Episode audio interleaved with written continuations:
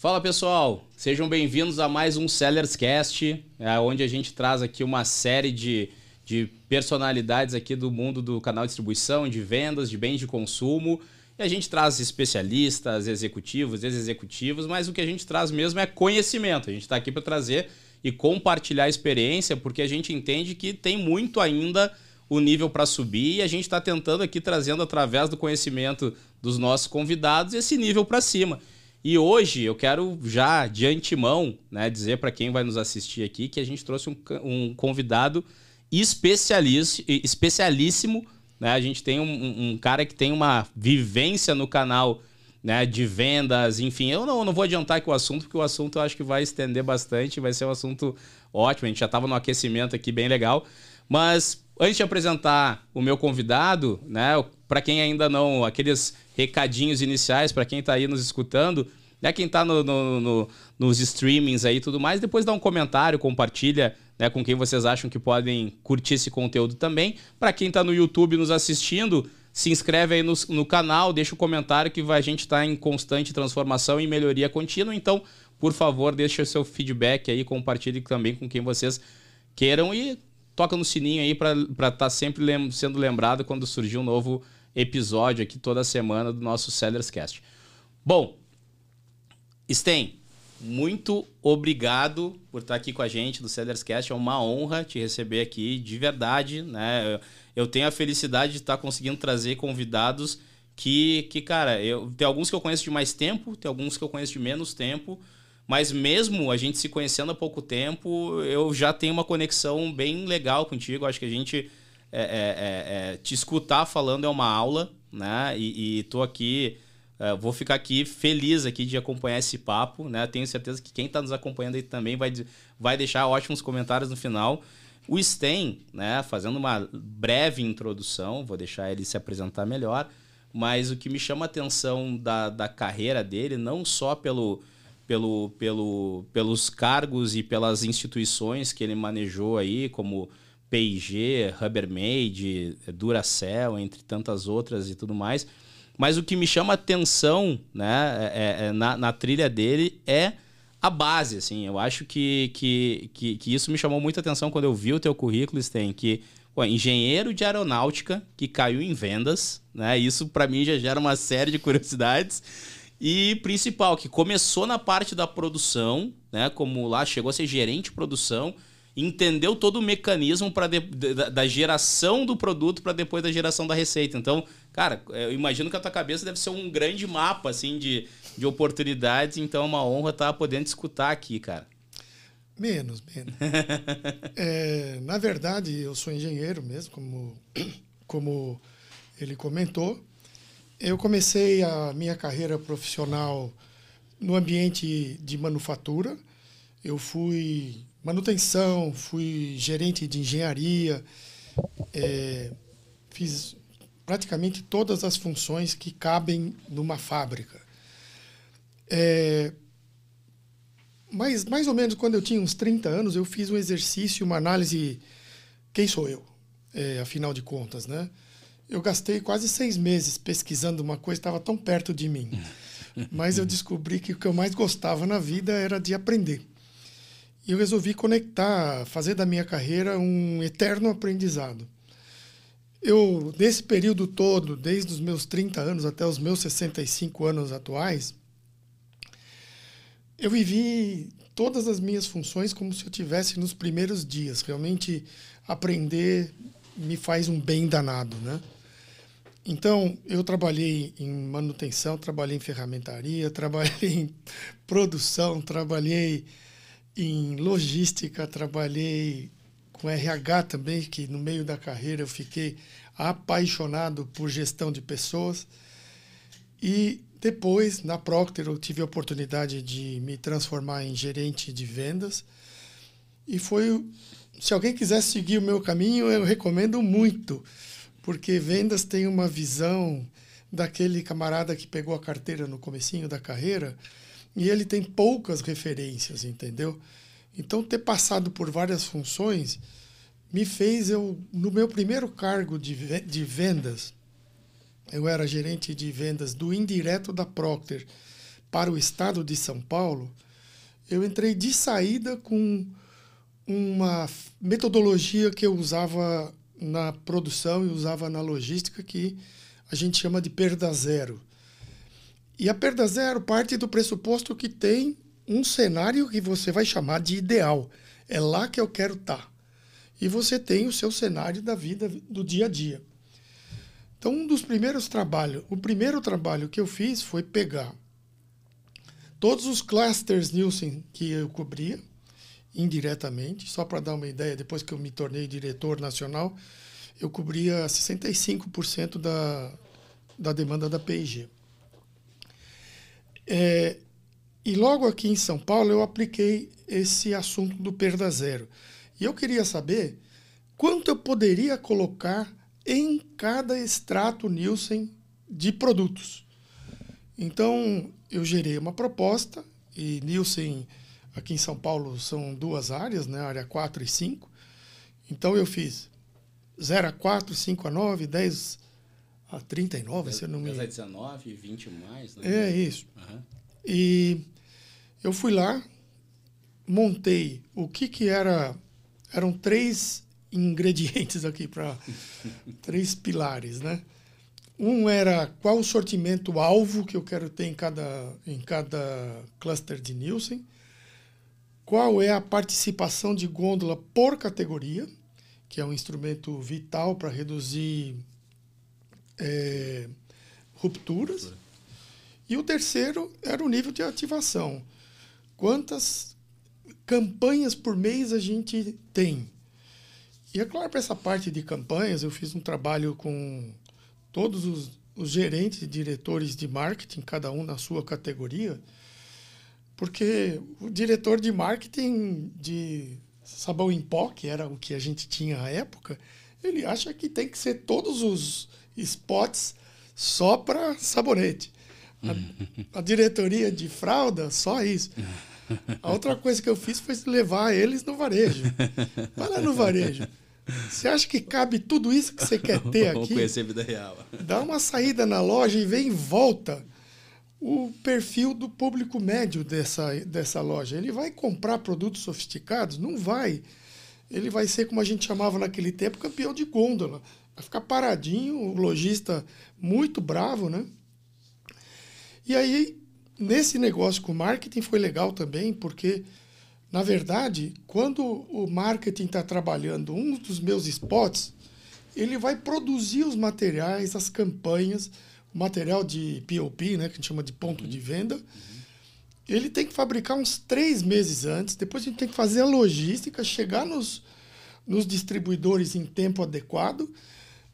E também do lado dos distribuidores, eu montei um esquema onde os vendedores têm uma parte da remuneração deles associados a esses spots. O cara não sabia o que, que ele ia estar tá promocionando na quinzena seguinte, mas ele sabia que tinha alguma coisa que entrar, ele tinha que ser treinado no produto, nas especificações, nas, nos benefícios para o vare, varejista, nos benefícios para o shopper, né? E a gente montou toda essa cadeia. O outro ingrediente muito forte, são três ingredientes muito fortes na minha primeira passagem para vendas. O segundo é realmente ter um cuidado muito grande com o treinamento. Muito, muito, muito, muito. A gente que está em vendas, a gente está acostumado muitas vezes a reclamar dos vendedores, mas eles, se você olhar para o quanto de treinamento que a gente dá, é injusto nós, na maior parte das empresas, na maior parte das empresas que eu entrei, vou, vou dar o caso da própria Procter. Ela tinha um conteúdo magnífico para pegar um cara recém-formado na faculdade, dar o treinamento, transformar esse cara com potencial grande em fazer atividade comercial para um iniciante. Então, o treinamento foi um, um papel muito grande a gente já tinha esse treinamento na P&G e a gente transferiu esse mesmo treinamento, claro, adaptando para o vendedor, o perfil socioeconômico dele. Não pode pôr temas tão abstratos, tem que ser coisas realmente mais tangíveis, né? Mas a gente preparou os treinamentos e fazia um trabalho muito forte. O terceiro pilar é um pilar que eu, que eu construí na época, porque o meu último cargo antes de ir para vendas foi logística. Quando eu fui para vendas, eu trabalhava num gigante global, que era a Procter. A Procter tinha desenvolvido lá na Europa Oriental, na Polônia, um aplicativo para reposição de distribuidores e atacadistas. E eu falei, eu quero isso aqui no Brasil. Fiz o piloto num cliente nosso do Rio de Janeiro, era um distribuidor. E depois eu fui nomeado como gerente de vendas. Era o que eu mais queria. E eu fui ser gerente de vendas do indireto em São Paulo. Daí eu percebi que eu fiz uma burrada quando eu fiz o piloto no Rio de Janeiro, porque você dá para o distribuidor um cash que ele nunca viu na vida. Porque eles trabalham com 40, 50 dias de estoque depois estão com 5. O dinheiro não some, ele aparece no conta corrente dele, né? E aí quando você vai pegar, putz, com esse dinheiro, como é que você vai reinvestir no seu negócio, reinvestir naquele que te deu esse conhecimento e esse presente financeiro? Então, quando eu vim para São Paulo, é, como é, gerente de vendas do indireto em São Paulo, falei, eu não vou perder essa oportunidade. Então, eu construí uma estratégia para vender o conceito. Então, é, chamei o, o, o, acionista do distribuidor, falei, olha, você tem interesse de ter um estoque de cinco dias, praticamente sem rupturas, porque é isso que acontece? É, tenho. Beleza. É, só que tem uma coisa. Eu quero que você me pague antecipado. E eu ofereço, em contrapartida, o desconto financeiro que a Procter dava naquela época. Que não era para ela poder antecipar os seus recebíveis, ela tinha que pagar acima das tarifas bancárias disponíveis para o cidadão de mais estratura, assim, né?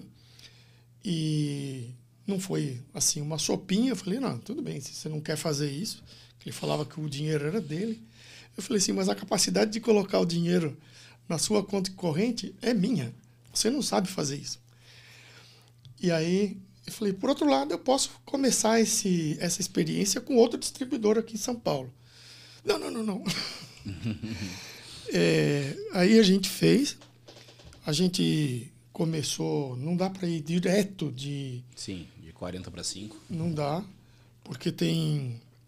Você tem que Ajustar dar um talho muito forte. Sim e depois você baixar devagarzinho para você construir um estoque baixo sem rupturas. O último nível é que não baixava muito mais. Falava, meu amigo, ele tem, dentro do algoritmo, ele tem uma variável que é a, o desvio padrão da sua demanda dia ao longo do mês. Daqui para frente, meu amigo, é você. Você vende muito nos últimos dias do mês e você precisa equilibrar essas fases.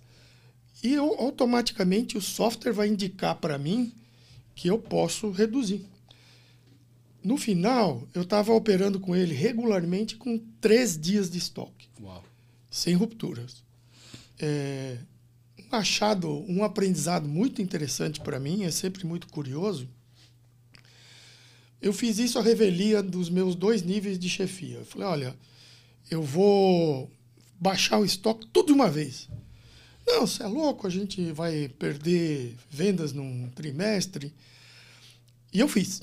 Eu sou meio carudo mesmo. E daí a gente reduziu e eu, eu aprendi uma coisa que agora eu estou reensinando é, no grupo onde eu trabalho. O que, que acontece? Quem tem inventário muito alto tem inventário muito desbalanceado. Então eles têm itens que já está faltando Uhum. Ao mesmo tempo que tem itens com 90 dias. Ou mais. 100 dias. É. Então fica uma casa da mãe Joana.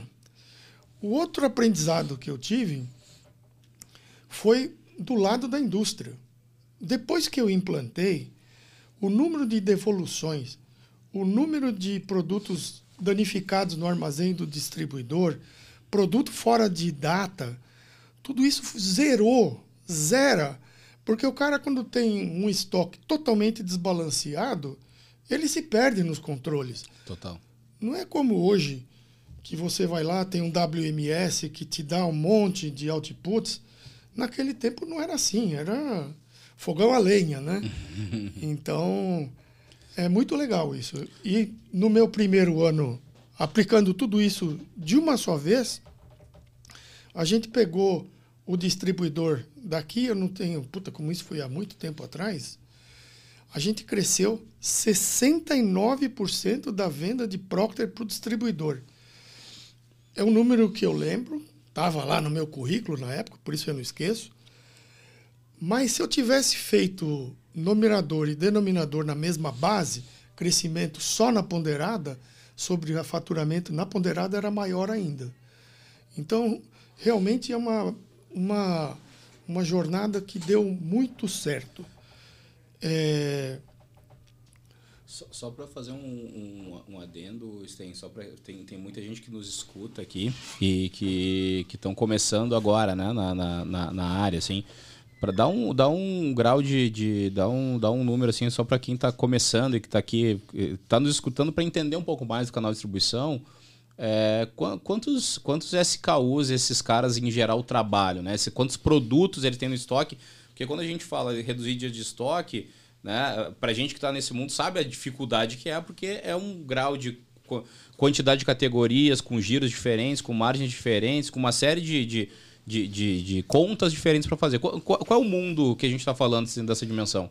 Eu trabalho com consultoria num grupo de 13 distribuidores. A gente cobre 98% do território nacional. Né? A gente tem um dos distribuidores que é aquele que tem mais fornecedores, aquele que tem mais SKUs. Uhum. Mas eu acho que ele fez um excelente trabalho organizacional. Então ele tem o que a gente chama no caso da indústria uhum. de divisão por unidade de negócios. Legal. Então ele dá muita autonomia para o cara que compra, que cuida de farma, faz muita autonomia para o cara que faz um ramo específico num, num estado diferente. Então ele consegue manejar isso. Mas a pergunta que você fez está muito correta. Ele é o que mais tem SKUs e mais fornecedores. Ele tem uma coisa de 600, 700 fornecedores. Uau. Mas ele maneja bem. É um, qualitativamente é um dos melhores dos nossos distribuidores. Legal. É, mas assim, o, vai depender um pouco do perfil do, do distribuidor. A, a gente teve distribuidores, ou tem distribuidores, que resolveu tratar basicamente a ponderada com mais intensidade, buscando empresas de maior é, é, volume, mais capacidade técnica, porque se aprende muito com a indústria, sabe? Sim. A indústria vê você como um, um discípulo, sabe? Se ele fizer muito bem, eu faço um selinho legal e ele faz um selal legal. Então, mas a gente tem gente com 4, 5 mil SKUs, Uau. até é, sei lá, eu não, faz tempo que eu não faço essa medida, mas em torno de 15 mil. E eu tenho também distribuidores que têm uma cobertura na numérica muito grande, em torno de 15 mil, 16 mil Uau, pontos de venda em bases mensais. Legal. Só para dar uma dimensão no nosso grupo, a gente vende na soma de todos claro, os claro. distribuidores em torno de 120 mil clientes por mês positivados, né? É uma imensidade. É, e uma vez por ano, pelo menos, perto de 180 mil. Então, a gente acompanha essas duas dimensões.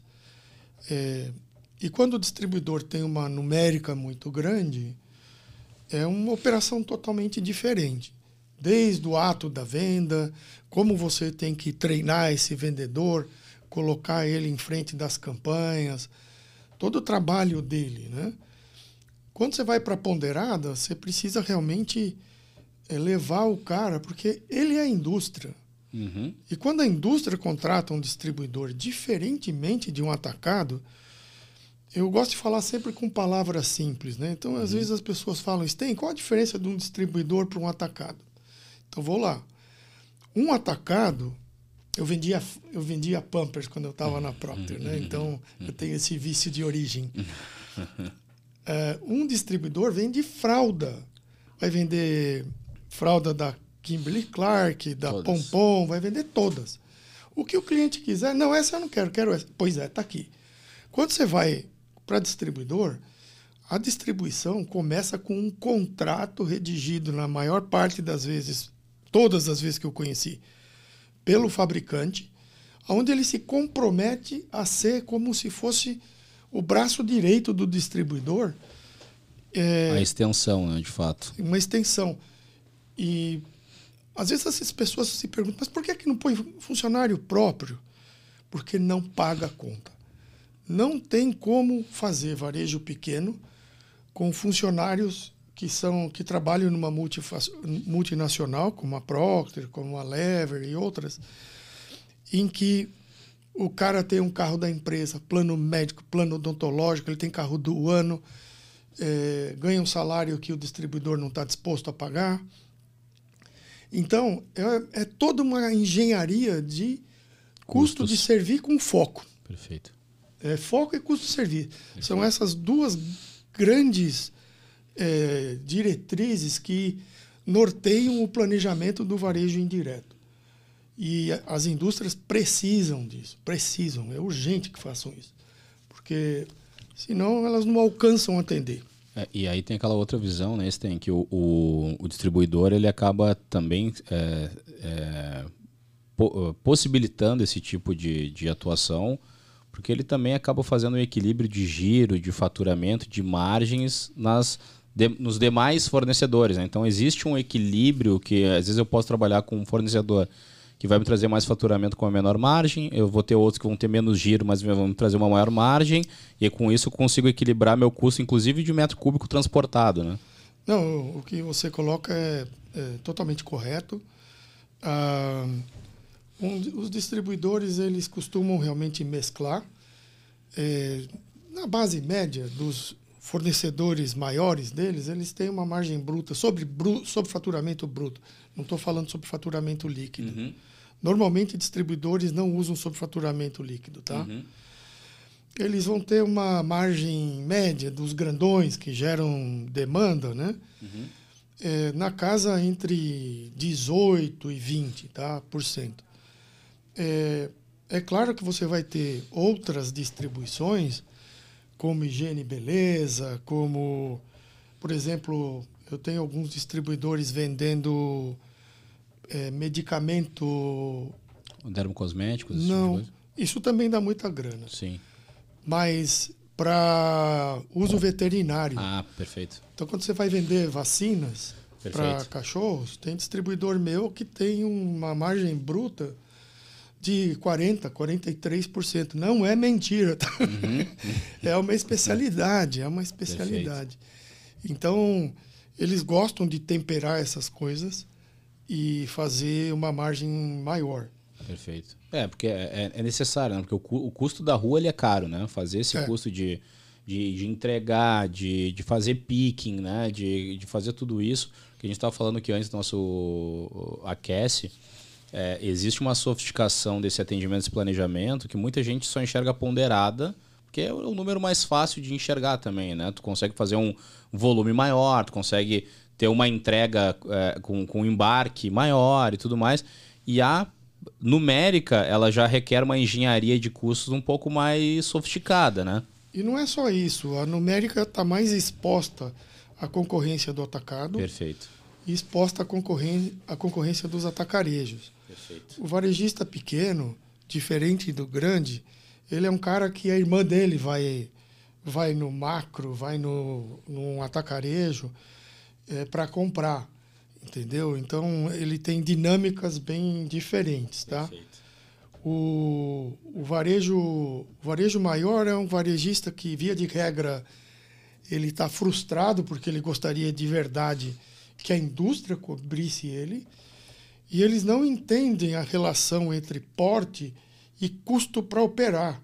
E o custo para operar não é só o custo é, comercial, nem só o custo logístico. O logístico é mais caro na, no armazém, quando você faz o picking por unidade, uhum. abre caixa e tudo mais. Uhum. E ele é mais caro no frete também. Uhum. Porque você sai com. Se você pegar e encher um VUC, capaz de saírem 12 pedidos de varejistas grandes. Se você encher esse mesmo VUC com clientes pequenininhos, capaz de sair com 60, 60 pontos de parada.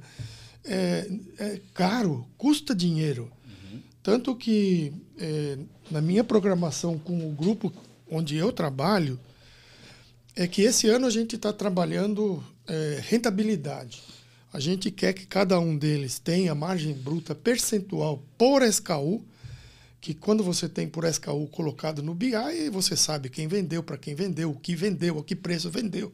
Então você tem uma massa de dados enorme e você pode realmente fazer trabalhos que são fundamentais para o, o empresário, para o trade marketing e para vendas, poderem enriquecer o mix não necessariamente trazendo fornecedores com categorias mais rentáveis como única opção.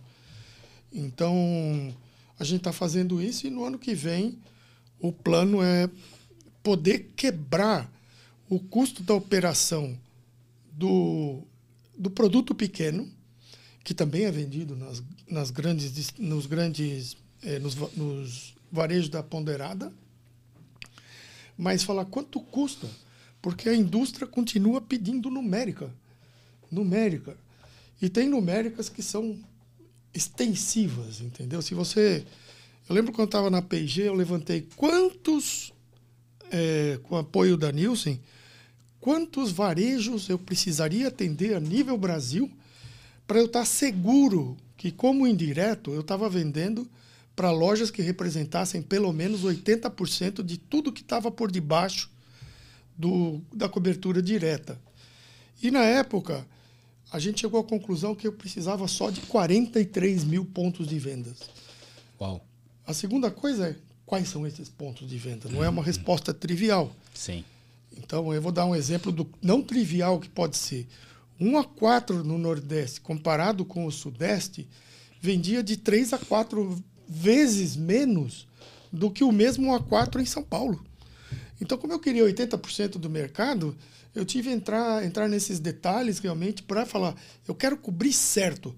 Porque cada ponto de cobertura a mais é custo antes de ser receita. Você primeiro gasta para depois pegar o dinheiro de volta, entendeu? Então, eu também fiquei responsável pelo que chama route to market. Eu não sei se vocês têm tratado esse assunto nesse grupo. Ainda não. Fica à vontade. Mas eu fui o, o executivo que montou o primeiro route market da Procter. O route market da Procter é o seguinte: você chega ao mercado por vários canais. Então você chega com cobertura direta, você chega com distribuidor que deveria estar pegando o primeiro espaço, você vende para varejo pequeno, você vai vender para atacado, mas o atacado é, vai te prestar um serviço, mas não um serviço com esse grau de customização que ele busca no distribuidor, né? E graças a Deus eu não precisei equacionar a solução do grande atacarejo de hoje, né? Eu quando estava no mercado, o, o, grande bicho papão na época era o atacadão. O açaí era mais tímido naquele tempo. E ele não estava no meu grupo. Aí eu falei, eu quero que esteja no meu grupo porque como ele claramente ele fazia algumas ações é, com tributos que davam vantagem competitiva para eles, a, a gente confiscou essa verba, pronto. É, porque eu preciso regular. Eu sempre gosto de dar exemplos. É, você tem um cachorro, a tua esposa e você vão é, alimentar o bicho é melhor definir que a esposa alimenta o bicho ou o marido alimenta o bicho do que deixar na mão. Aí fala assim, nossa, ele está esquálido, né? Eu pensei que você tinha alimentado, eu pensei que você tinha Cachorro alimentado. Não com, funciona. com dois donos morre fome. Então, na época, eu criava uma pequena blindagem, não para deixar o distribuidor enriquecer as minhas custas, né? As custas da Procter, né? Porque o meu dinheiro, salário não entrava nessa conta, né? Mas, porque senão eu peço para o cara fazer, alimentar o cachorro bonitinho, ter todos os SKUs, a, a porcentagem de gôndola, e chega o atacado numa categoria, num, num bold, num downy como hoje. O downy vende muito bem no mercado hoje.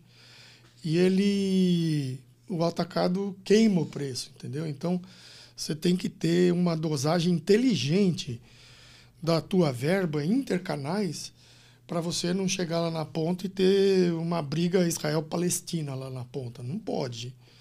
Realmente não pode porque isso é contra o seu próprio interesse. É, e, existe uma cultura do mercado, é, é, legal, é legal trazer essa visão, Sten, porque assim, existe uma cultura do mercado que às vezes a própria indústria, né, não é o caso da P&G, mas tem várias indústrias que fomentam a, a, briga entre os canais como uma, como uma estratégia do tipo assim, é melhor que tenha alguém que estejam brigando, que quer dizer que tem gente vendendo. Eu já escutei isso em vários lugares. Mas é, é, é, eu não concordo com essa visão. Né? Acho que essa, essa, visão que tu traz, que é, é do, do, do, do, head da operação, é, de, é como fazer com que os canais funcionem, né? Como que é. esse go-to-marketing ele, ele seja eficaz. Atenda o seu interesse. Exato. É, e é tão importante ter esse seu interesse, falar do alto e bom tom. Eu, quando entrei é, como diretor nacional de indireto da Procter, eu entrei, a gente tinha 24 distribuidores na época. Então era meio assim, um por estado da federação, né? Aí você não consegue dar foco para cada um deles, porque claro. você tem que ter uma empresa gigante em termos de vendas, né? E quando eu entrei, logo na sequência eu comecei a pensar, caramba, se o meu distribuidor é uma empresa contratada para me para me fazer um serviço específico e de relevância para a companhia, eu não posso admitir um distribuidor é, fraco como um, um, profissional que trabalha com vocês. Se ele não entrega desempenho, tchau, não tem, não tem acordo. É claro, eu só ficava tranquilo com a minha alma, mesmo que eu sou procuro ser bem justo, é de falar assim, eu vou dar as melhores oportunidades para cada funcionário para ele se desenvolver e devolver ele para o mercado melhor do que quando ele começou a trabalhar comigo. A mesma coisa se aplica a distribuidores. E tem distribuidores, eu encontrei muitos distribuidores, que meio assim, eles tinham uma ambição, cumpriram a ambição, mas eles não estavam querendo ir além, ir além. Então eu saí da P&G em 2005 e na época eu não lembro o número exato, mas eu acho que eu tinha 14 distribuidores.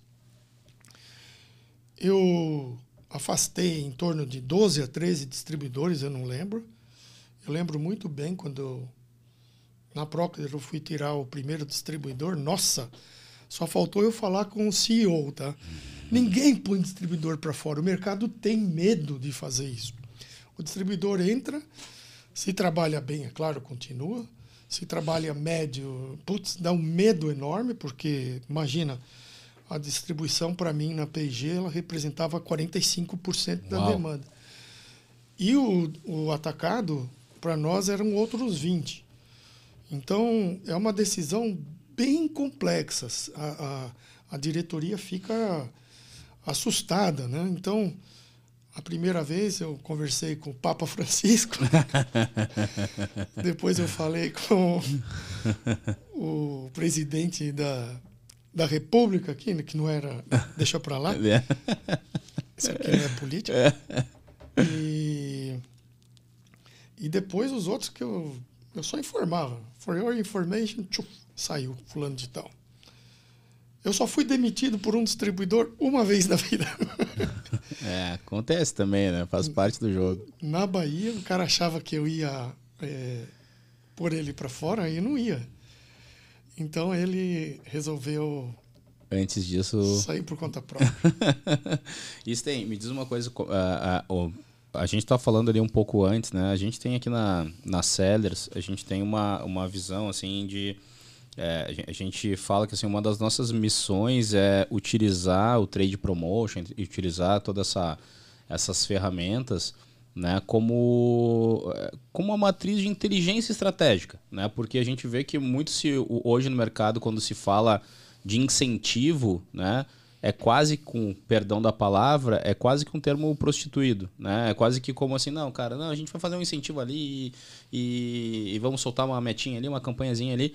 E a gente traz uma visão diferente, né? A gente está usando a tecnologia para dizer assim, cara, vamos lá, peraí, qual é a margem que está gerando? Qual é o ROI que está gerando? Onde é que está a oportunidade de mix? Ou seja, tem toda uma parte de planejamento claro. anterior à, à, à, campanha. A campanha é um como, né? A campanha é uma maneira de, de chegar num como. E a gente vê muito um movimento hoje, tem, a gente até acho que em outro momento a gente falou sobre isso, é, sobre o como a gente aplica hoje trade promotion, né? Que é, que é, por exemplo, assim, falando de custo, né? Falando da parte financeira. É, o, o, o, mercado inteiro ele só tem uma ferramenta na prática, né? Que é desconto. Né? Quando eu quero fazer um impulso, né? Fazer muitas vezes eu uso desconto, sem, sem entrar na é, materiais de POP, enfim, mais na, na, na, na negociação de vendas ali é muito mais o desconto e o prazo do que efetivamente usar um, um, um, um, gatilho de incentivo, por exemplo, promocionar uma premiação, mas direcionada a fazer um aumento de margem. Ou seja, vamos direcionar uma, um prêmio para esse cara nesse mês, para esse cara vender esse produto no preço cheio, né? Para que a gente no mês que vem o, o, varejista recompre e faça uma recompra orgânica e recompõe a margem, tenha payback. Essa como é que tu enxerga hoje? Tu fala com muita gente no mercado, né? Tu né? Tem, tá aí à frente de um grupo de, de muitos distribuidores. É, como é que tu enxerga hoje a visão não só desses caras, mas do mercado com quem tu, tu conversa sobre esse tipo de ferramenta? Ainda tem essa visão é, muito simplista ou tu já vê um movimento de mais complexidade? No grupo entre, no qual eu trabalho, é, mescla, tá? Eu tá. tenho tá. distribuidores que estão em níveis mais sofisticados e distribuidores que estão menos. Uhum. Mas uma coisa pela qual eu estou trabalhando bastante, e, e, você não citou e é super importante, é mexer com os sistemas de remuneração da força de vendas. Perfeito.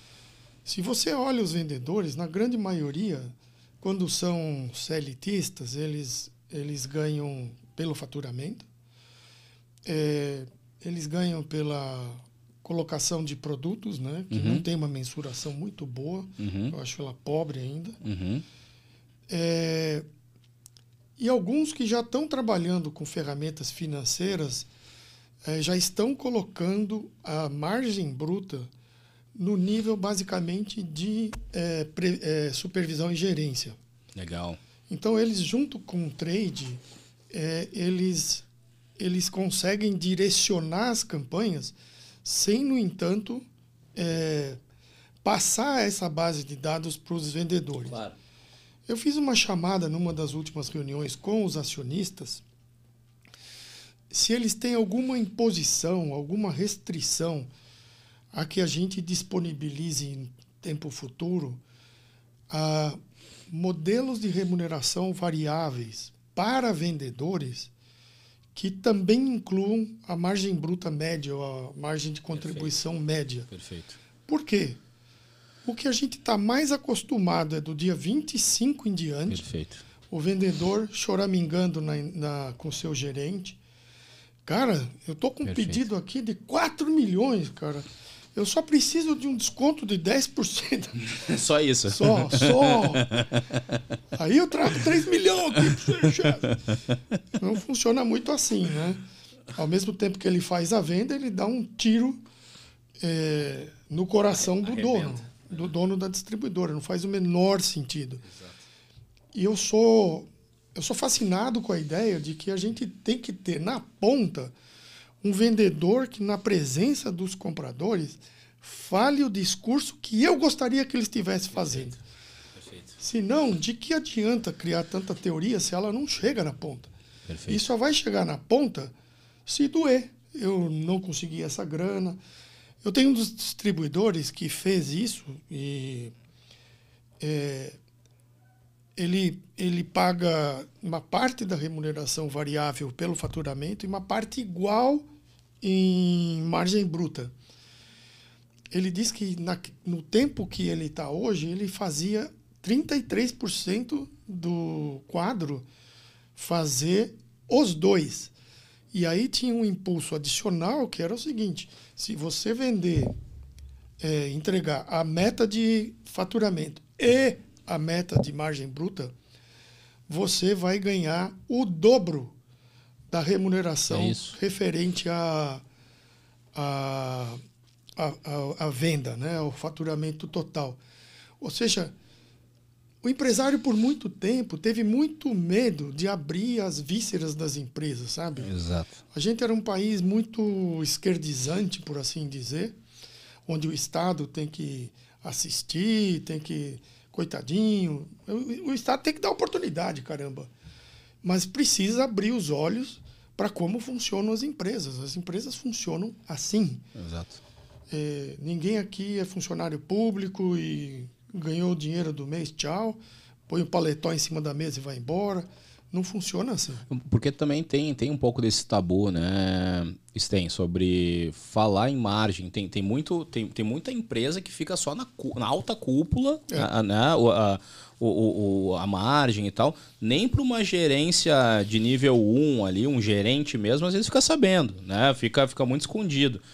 E, e quando a gente fala de. E, cara, estou tocou num ponto perfeito, assim, porque quando a gente fala de remuneração variável, em tese, é, é, é a tradução da estratégia da companhia né, sobre o prisma da execução. Claro. Como é que o cara vai conseguir gerar mais margem se ele não está sendo incentivado a isso? Né? Nem informado. Nem nada. informado disso. Né? A gente tem, a gente está cobrando do cara número. O cara vem te traz um pedido de 4 milhões e ele vai só precisa de 400 reais, mil reais de desconto e ele tá dizendo. E na cabeça dele ele fala, cara, tô trazendo 3 milhões e 600 mil. Eu tô trazendo o número, que é o número, mas ele nem tem consciência daquela proposta que ele tá trazendo na mesa e assim, cara, não faz nenhum sentido isso. Por quê? Porque a gente não tá dando nenhuma maneira do cara participar de saber qual é o papel efetivo dele, né? Claro que não. E isso é vital.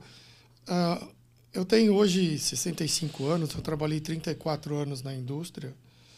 E se tem uma coisa que eu aprendi, e eu gosto muito de relações humanas e tudo mais, que eu aprendi a conversar com gente mais humilde, se você ficar escondendo as coisas, conta as coisas. Você não é um. Eu não sou um assassino, eu não sou um bandido. As pessoas entendem e veem em mim um cara confiável. Então, joga aberto. Joga aberto.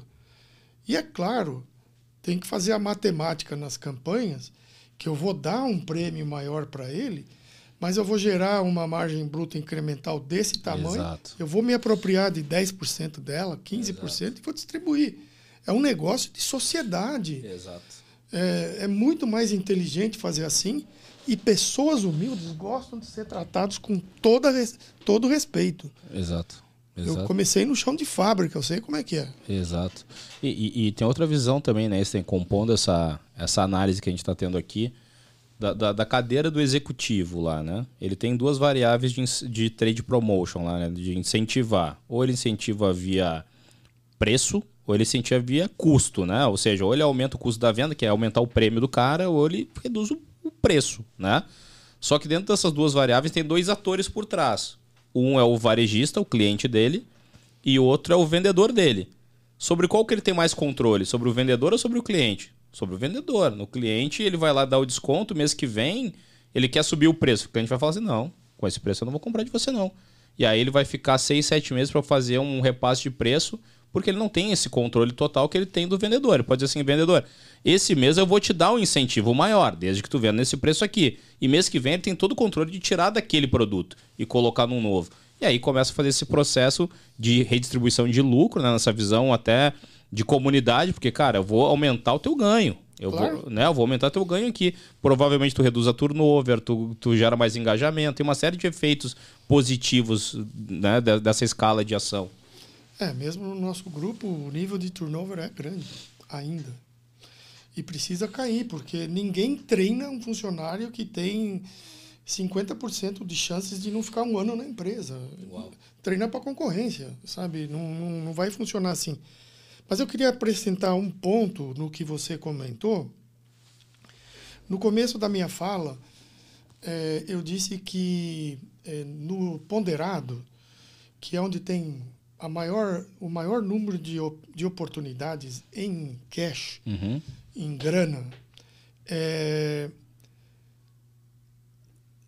o, o maior desafio é entrar com a linha completa em É cada isso. um desses. E desde que eu entrei em vendas, eu falei assim, de tudo que tem um vendedor para fazer no dia a dia, a tarefa mais difícil que ele tem que cumprir, é o meu pensamento, é introduzir um novo item na gôndola. Como a gente fala, e vocês já devem ter ouvido isso, eu vou pôr um produto novo numa gôndola, numa dada categoria, e não está aberto um espaço assim. Por favor, venha. Eu estou com um buraco aqui, te Uma esperando. seta, assim. Me procure. O mercado é um pouco diferente disso, né? Então, principalmente na ponderada, só para dar. Quando eu trabalhei com o Nielsen, eu estava na Procter, eu montei o que, que deveria ser o target por perfil de loja Nielsen. E a Nielsen fez os cálculos para mim. E o que, que aconteceu? Em São Paulo, na época, se eu não estou enganado, a gente tinha em torno de seis mil e poucas lojas do varejo alimentar. Eu, não, eu posso estar errado, tá? Porque eu não tenho essa memória toda, né? e aí, eu pedi para ele calcular quanto eu vendo, quanto eu podia vender, qual é o gap, qual é a oportunidade que eu teria. E aí, quando eu tirei, eu ia assim, de 5, de 9 para baixo, que era 1 a 4 checkouts e o 5 a 9, eu tinha uma oportunidade X, e no 1 a 4 e tradicional, eu tinha o mesmo X. Só que o número de lojas que eu tinha na mão para fazer era o distribuidor. O distribuidor está lá, assina um contrato para cumprir é uma série de compromissos que ele assume com vocês, com a indústria. E o atacado é oportunista. Eu não tenho nada contra o atacado. Eu vendi muito para atacado. Mas eles têm, eles oferecem um, um sortimento imenso. Então eles têm uma venda média por loja até grande. Claro. Porque ele entra numa loja e vende produtos de. Quase monta uma loja, né? É, se alguns quiserem, Ah, é, fazem mesmo. E, e, e realmente a gente seguiu no caminho do 5 ou 9, eu tinha um é, 9 ou menos, tinha muita grana, eu tinha uma interlocução na distribuidora, eu vendi primeiro o conceito para acionista, é, construímos tabelas de preço específicas, é, tirando os descontos da remuneração do distribuidor, claro, sem enganar, tudo transparente, né? E que nem eu falei, no meu primeiro ano a gente cresceu 69%. E hoje eu explico para os distribuidores que a gente está replicando esses modelos é, em distribuidores. Eu tenho três distribuidores hoje montando esse modelo. E, e é grana na veia, meu, é muita grana que tem. É, eu sempre explicava para o meu povo, se você abre distribuição numérica, quem vai crescer primeiro, primeiro? O seu custo operacional ou o seu faturamento? custo. O custo. Então eu falava brincando que tem dois pedais. Eu posso apertar o pedal do custo ou posso apertar o pedal do faturamento. Quando eu vou no varejo alimentar e a minha briga é que cada varejo ponha um sortimento target muito claro, é, duas coisas. Eu subo primeiro o faturamento, porque o teu vendedor já vai lá, o teu entregador já vai lá, o, o supervisor já visita a loja. Então, os teus custos já estão incorridos. Você vai precisar de um aumento assim de custo operacional para pegar um incremento enorme de faturamento. É muito grande, é muito grande mesmo. E realmente construir o faturamento, que eu oriento no grupo que eu trabalho, vamos subir o faturamento primeiro na ponderada Uhum.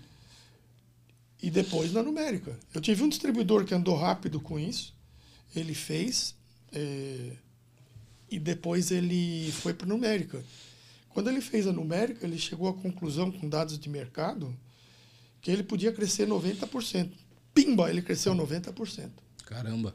A numérica, numérica sobre numérica. Sim, sim, mas é um número é gigante, absurdo. é gigante. É. E a gente tem uma cultura que eu acho boboca. É, se você está numa área de vendas, visita o campo, vai olhar que sortimento eu tenho para vender, quantos produtos eu gostaria de ter colocados no varejo ponderado. E você vai ver um monte de buraco. Esses montes de buraco, na medida que vocês fecham esses buracos de cobertura, vocês vão ganhar muita grana, muita grana mesmo, não é pouco.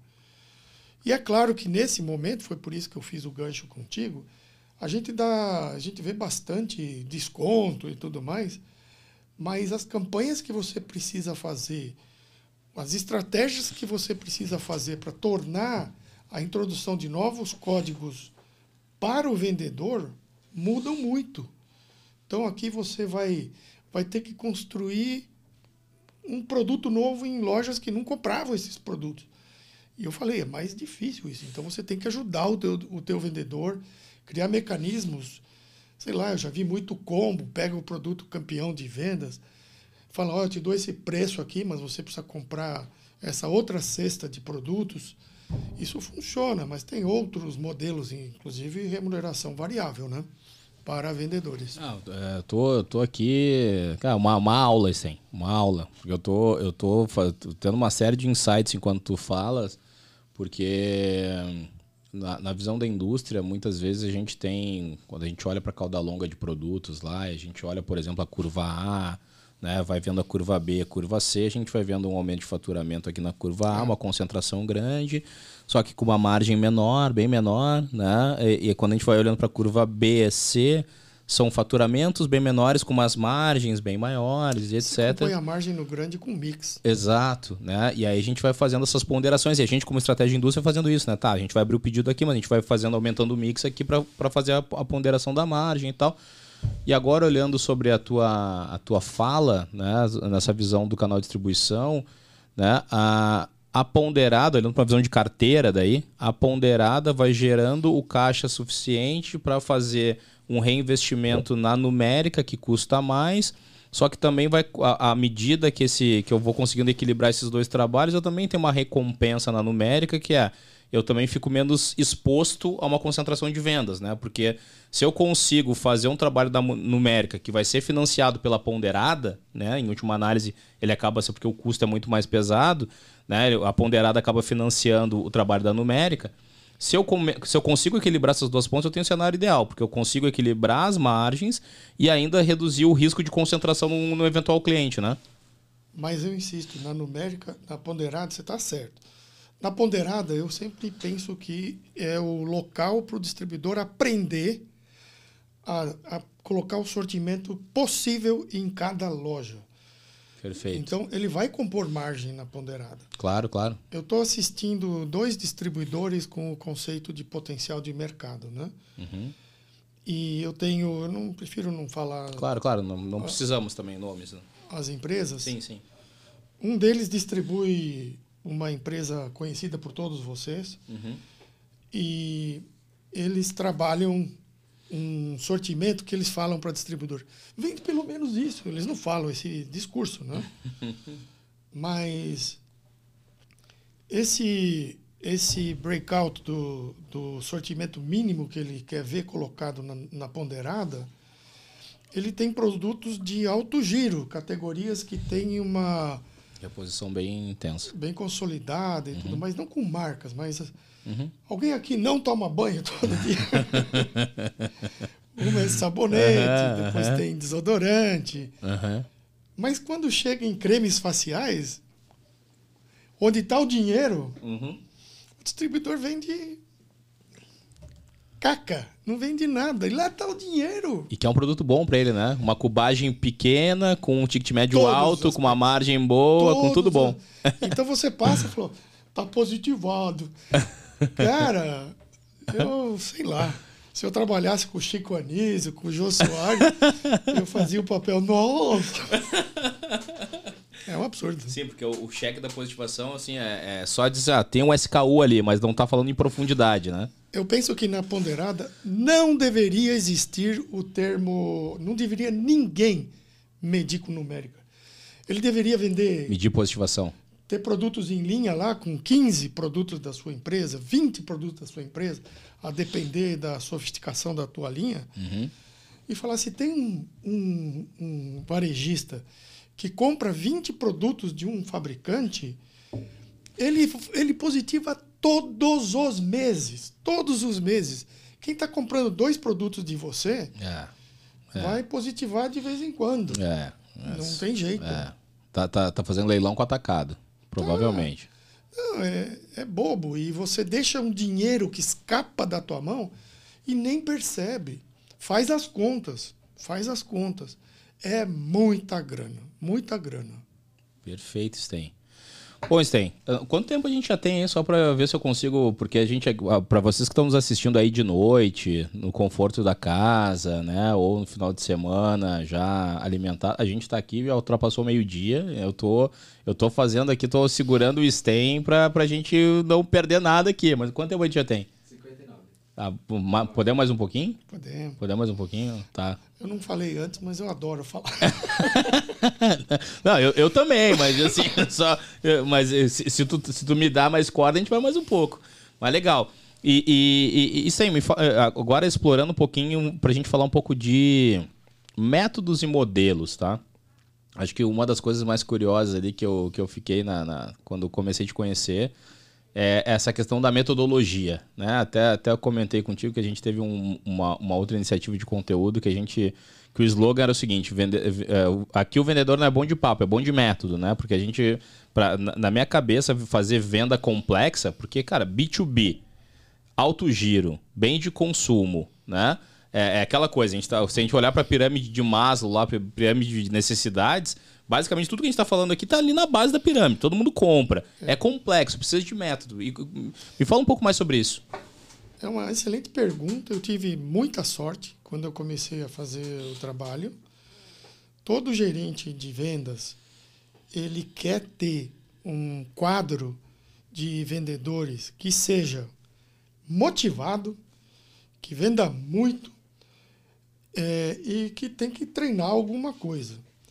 A minha sorte foi, foi eu ter trabalhando comigo, né? eu trabalhava com um grupo multifuncional como diretor de vendas, e eu tinha um excelente cara de RH. E eu expressei para ele: eu quero uma mão de obra que seja motivada, competente para fazer o sonho acontecer. E é, é um pouco raro você encontrar pessoas de RH com essa clareza, assim, né? E ele falou assim, Sten, é, você precisa recrutar pessoas diferentes das quais, com as quais você trabalha. E nós começamos a recrutar é, jovens recém-saídos de escolas é, tipo Senai, tipo de formação média. Você precisa reter esses talentos, porque se você treina, o cara fica bom e a concorrência te leva e leva mesmo, tá? Você tem que pagar para reter. E, e você tem que ter uma estrutura para atender. O que, que acontece? Em vendas, treinar pessoas, puxando uma vez por mês para a sede, dependendo da geografia coberta pelo distribuidor, é uma fortuna. É muito caro. Você tem que providenciar para os caras que moram mais longe estadia, alimentação, três, quatro refeições ao dia. É muito caro. Então, na concepção que a gente acabou finalizando, sob a orientação dele, é que o papel do supervisor de campo é o papel de buscar oportunidades, tirar o maior potencial que tem aquela região e treinar o cara. Aí nós adaptamos o programa de treinamento que a Procter tinha, que estava meio abandonadinho, e a gente é, também criou um mecanismo de controle no qual eu trabalhei com TI e RH para poder ter controle. Não adianta eu fazer e eu não sei o que aconteceu, né? Precisa fazer. Então a gente tinha um programa de N passos, eu não lembro mais quantos eram. Na Procter era 19, mas a gente simplificou o programa de treinamento, porque lá o programa de treinamento para vendedor vai pegar aquele vendedor mais avançado, que negocia na central do pão de açúcar, coisas Uhum. do gênero. Uhum. Onde tem um comprador por categoria e essas coisas, né? Uhum. E no ambiente de distribuidor, você fala com o dono, você fala com o sócio. Uhum. Então, a gente simplificou, simplificou cada passo para deixar mais, mais enxuto, mais na cabeça dos caras. Uhum. E montamos um sistema de acompanhamento do, dos skills. A gente chamava um programa de acúmulo de skills, de habilidades, né? Então, a carreira ela ia crescendo de acordo com as habilidades. O treinamento era feito pelos supervisores de campo. Então a gente treinava eles como facilitadores do treinamento. É, curioso, talvez eu não vá conseguir replicar, mas é, é um programa de treinamento que tem quatro pilares. E depois eu, a minha filha casou com um médico é, que hoje ela casou quando ele era estudante lá na, na USP. E é a forma como se treina médicos. É mesmo? É. Você não vai colocar um cara, dar aula teórica para o cara, então tem uma parte teórica. É, eu estou tentando lembrar a sigla, mas vamos com, a, o conceito. O segundo passo, o médico é, demonstra o procedimento na frente dos alunos. Então ele pega lá, vai com o cachorro, com o gatinho, né? Tem gente que se apavora com isso, mas você queria que fizesse isso com a sua filha, não dá, né? E aí ensina como faz uma incisão, como faz os procedimentos médicos. Eu não nasci para isso, não tenho. Nem eu, tão pouco.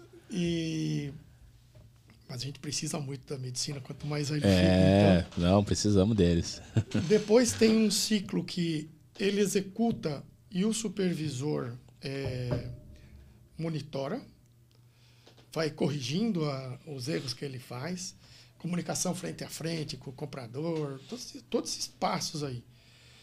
E depois tem um período onde ele está estagiando, vamos chamar assim, ele está vendendo de verdade. O, é função do gestor fazer pelo menos é, duas visitas por mês, era a medida que eu dava, para fazer esse treinamento nesses quatro passos e depois, é, nesse último passo, quando o cara já está executando, ficar pelo menos uns seis meses para corrigir condutas que ele foi desviando do treinamento. Né? Uhum. Fica muito mais barato. É, e esse papel do supervisor, é, vou te falar, é mágico, é mágico. Funciona bem demais. Claro, a gente tinha convenções bianual, esse tipo de coisa, que vendas gosta bastante, né? De é, dois dias de. É, vendas é relação, né, cara? Dois dias de teoria, prática e muita algazarra também, né? Que eles gostam, né? Gosto, gosto. Faz toda a diferença. É, mas é com eles que você vende, né? Não tem como. E Mas você está falando, me lembrou muito uma formação que eu, que eu fiz no passado de liderança situacional, né? é, eu já fiz. que é, é eu, eu acho fantástico, porque é ali, como eu te falei antes, eu sou o raciocínio lógico, né? E quando eles trouxeram um raciocínio lógico para humanas, eu falei, opa, gostei desse negócio aqui. E, e- e- e aquela tabela da liderança situacional é perfeita, né? É, é que é mais ou menos esse caminho, né? O cara é, é- tá, tá no estágio 1, tu tem que aplicar senioridade 3. E aí vai indo até poder soltar a corda e ir embora, né? Depois de um período, sei lá, onde eu já estava nos 30 anos, mais ou menos, eu fiquei apaixonado pelo tema liderança, né? E eu sou autodidata, né? Então, eu li uma pancada de estruturas e escolas de liderança. É, e, sabe, servant leadership, liderança de tudo que era tipo, né? Eu gosto muito dos modelos de liderança que são aplicados principalmente nas igrejas protestantes americanas. Na Europa eu não tenho tanto isso, que eles é menos palavra e mais é, ações positivas com as camadas menos favorecidas, né? Eu acho que a gente aprende muito mais nesses exemplos do que Ah, um blá blá blá, né? E nesse caso tem um trabalho voluntário bem importante. Então tem a, a palavra de um pastor que ele vai lá e explica como ele faz. Ele começa o livro e fala: olha, ninguém está aqui porque é obrigado a ficar, ninguém depende economicamente disso, né? Então o bonito disso é o, o negócio. Como eu sou mais velhinho, eu comecei em ambientes que mesclavam capatazia. É, são ranços de capatazia, não vou dizer que eram capatazes, né? Uhum. Mas cara que chega e dá bronca no funcionário, uhum. que humilha o funcionário na frente dos outros, Sim. isso hoje é inaceitável. Isso. E no meu maior extremo, depois que o Bin Laden conseguiu derrubar as Torres Gêmeas, eu falei: caraca, como é que ele consegue fazer isso? Ter gente está tão espalhada em territórios diferentes e construir a meta de fazer uma babaquice dessas. E depois eu estudei Hitler, eu estudei todos esses é, malucos, né? Sim, sim. Mas a conclusão a que eu cheguei é que a, a liderança mais porca que tem, a mais fácil de executar, é a liderança contra o inimigo, né? Então ele não constrói, ele vai lá e combate o inimigo. Combater o teu inimigo é uma coisa que eu diria que até é antropológica. Claro. É, eu tinha dois filhos, brigavam sem parar. Um dia eu estava no quintal, eles estavam com um amiguinho. Meu filho Daniel era mais, mais velho, um ano e meio. E ele viu a irmã tomando um cascudo de um amiguinho lá. Aí ele se interpôs, meteu o peito para frente. Antes deles brigarem muito, eles são irmãos. E eles não têm isso definido por um, uma árvore genealógica. Está dentro deles. Sim. Então é fácil fazer isso, porque é até antropológico isso. E as pessoas caem nessas besteiras, infelizmente. Por isso que. Bom, deixa, não quero comentar política. É, e, e mas, mas é, é, é eu, eu, entendo bem a tua fala, assim, porque hoje em dia no, no, mundo das startups, e eu já falei aqui num outro episódio, eu sinceramente, assim, eu vim da indústria, vim da vim de uma formação industrial e, e quando eu caí no mundo de startups, eu me, me deparei com vários conceitos que para mim alguns até soavam estranhos. te, te, te, confesso. Te confesso que no início até alguns eu falava, hum, ah, não, não sei, né? Até, até, até uma, aquela coisa assim, aquele meu lado pragmático, falando assim, hum, cara, vamos ver. Acho que, acho que, acho que tem, tem boi nessa linha aí. É. Se a gente tem um paradigma fixado, é difícil mudar. É, mas depois sabe que assim, algumas coisas eu ainda não, ainda não foi, mas a grande maioria foi. E uma delas tem que, que tem a ver com isso que tu tá falando, que é a cultura, né? Se falava muito, se fala muito no, no ambiente de tecnologia sobre a importância de uma cultura. É, né? Mas é mesmo. Né? E, cara, e no início eu não entendia né? É, esse, esse, esse, esse conceito mais abstrato.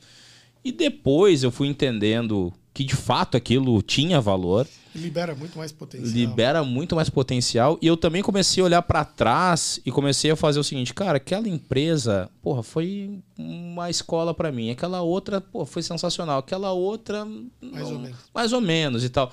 E aí depois eu comecei a fazer um paralelo assim, cara, tinha tudo, já era cultura lá atrás. Aquela empresa que era mais ou menos, eu não estava adequado àquela cultura, né? Agora, aquela outra empresa, pô, era meu fit, era, era eu ali. Eu, eu comecei a me interessar porque eu trabalhei no ambiente de produção, entrei numa área que produzia aquele seiva de alfazema, uh -huh. que era da, uh -huh. da, que era da Febo, e os desodorantes de apertar assim, né? Os rolons. Não, o rolon ah, é o spray. O spray. Spray. E era uma área que tinha, sei lá, uns 200 e poucos funcionários, aí eu fiz um monte de mudanças. E eu tinha o sonho de que eu tenho que ouvir o cara que está fazendo aquilo todo dia, ele tem que ter um conhecimento. Uhum. Não teórico, mas prático ele tem que ter. Só que as pessoas normalmente não querem ouvir, né? Muito autossuficiente e tal, eu sou uhum. poderoso, sei uhum, lá. E, e eu comecei a fazer isso mesmo. Só que na época, entrei numa fase onde a Procter exigia que você tivesse uma eficiência operacional mínima de 85% antes de você pedir capital para comprar mais máquinas. A, Procter tinha em vários países do mundo operações com bem menos do que isso. Né? Uhum.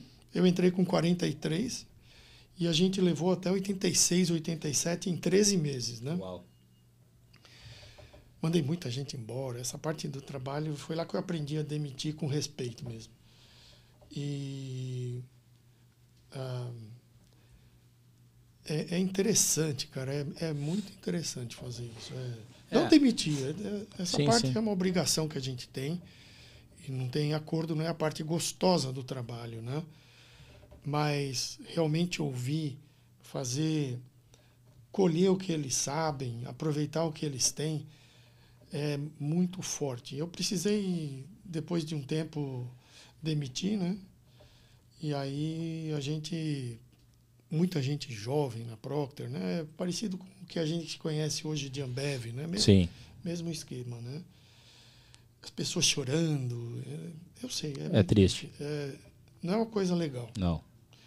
Não é uma coisa legal, fiz muito, infelizmente, mas eu tenho certeza que eu devolvi pessoas para o mercado melhor preparadas do que estavam antes de é, trabalhar comigo.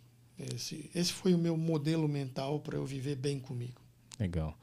Sten, sem palavras de ter aqui com a gente. Você já falou um monte de palavras. Obrigado demais. Obrigado demais. Obrigado demais por ter, ter topado vir aqui falar com a gente, trocar essa ideia, compartilhar a tua vivência, a tua experiência. E tá convidado para voltar outras vezes, tá? Porque assim, acho que a gente tem, pode ter, explorar próximas pautas específicas e ir embora algum, algum tempo falando, e então eu te agradeço demais. E antes de, de, me despedir de ti, eu quero também te dar aqui para te poder dar os teus contatos, que dar o teu tua mensagem final para todo mundo aqui, enfim, se alguém quiser se conectar contigo, alguma rede social, LinkedIn, como é como é que faz para te achar? Eu estou no LinkedIn. É, eu sempre já mais maduro no mercado, eu fiz muito trabalho de é, espontâneo e, e, sem ter um papel formal nas empresas, eu sempre fui muito é, mentor de carreiras, as pessoas me procuravam. Sou um cara fácil, não, não, não gosto de, de achar que eu sou diferente é, sou igual. Para vocês que eu imagino que quem estava assistindo isso daqui, predominantemente é gente mais nova, eu queria dar dois recados. Hoje se fala muito de que quem entra no mercado de trabalho hoje vai passar por pelo menos três grandes é, fases profissionais, onde vai começar fazendo um tipo de trabalho, depois vai fazer outro tipo de trabalho, depois outro tipo de trabalho. Em inglês tem um termo que chama é, Life Lost, Lost Lane, é, aprender eternamente. Lifelong learning. Life learn. Às vezes eu me atrapalho. e, e é bem legal. É bem legal. E esse vai ser o mundo que vocês vão ter que enfrentar. Eu vou dar um exemplo bem que acontece com todo senhorzinho, senhorazinha, com 65 anos como o meu. Eu não consigo me adaptar no nível que meus netos conseguem se adaptar nessas ferramentas tecnológicas de hoje. Então vocês precisam levantar a, a cabeça e falar assim: planejem a carreira, procurem criar ações, procurem aumentar o seu reservatório de diferentes conhecimentos. Procura.